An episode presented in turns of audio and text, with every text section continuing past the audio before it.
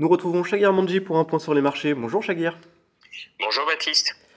Alors cette semaine, euh, ce qui fait euh, un peu l'actualité, c'est euh, les négociations autour du plafond de la dette américaine. On pensait qu'il y avait un peu d'avancement et hier, déclaration des républicains, on en est au point mort, pas, pas d'avancée. Oui, en effet, donc c'est vraiment l'inquiétude de court terme sur les marchés, hein. l'appétit au risque euh, sur les, les actifs, euh, je dirais type action, sont totalement corrélés aujourd'hui à cette incertitude. Donc euh, effectivement, ces derniers jours, on avait un ton plutôt optimiste. Et puis hier soir, à la sortie des, des, négociations, les représentants des républicains qui ont dit qu'il n'y avait pas de nouveaux rendez-vous de prévus et que tout était, euh, toutes les négociations étaient quasiment à l'arrêt. Donc euh, ça, ça a été vraiment une, une bombe sur les marchés. donc on a ce matin des marchés euh, américains sur les futurs américains qui sont à la baisse, et puis surtout les marchés européens qui, actent cette mauvaise nouvelle sur l'ensemble des marchés européens d'ailleurs.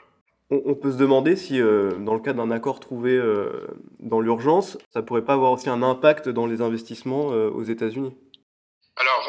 Alors, l'accord, bon, tout le monde y croit parce que c'est dans l'intérêt de personne d'arriver à ce type de, de situation. Hein. Je suis convaincu qu'on aura une solution un peu de dernière minute. Mhm. Euh, néanmoins, euh, on peut très bien déborder au-delà de la date limite, c'est-à-dire le 1er juin. Rappelons que c'est dans une semaine, donc on peut très bien déborder au-delà du 1er juin.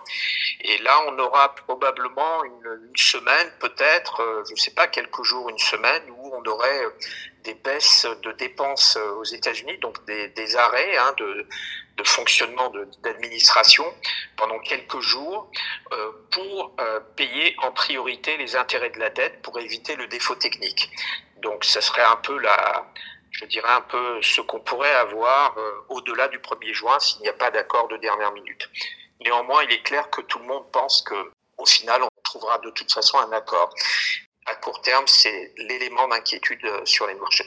Alors, toujours euh, côté américain, on a eu des bonnes nouvelles côté croissance cette fois-ci, où la récession semble s'éloigner.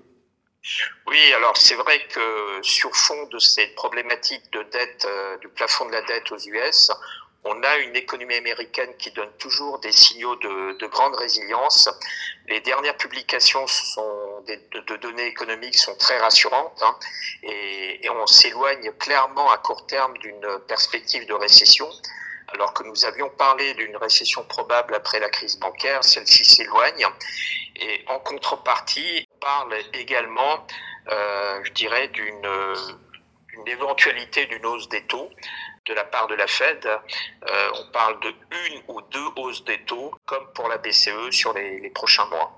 Donc voilà un petit peu les, les changements euh, actuellement. Donc une économie extrêmement résiliente aux États-Unis. Merci euh, Chaguer pour ce point sur euh, le marché US. Merci Baptiste.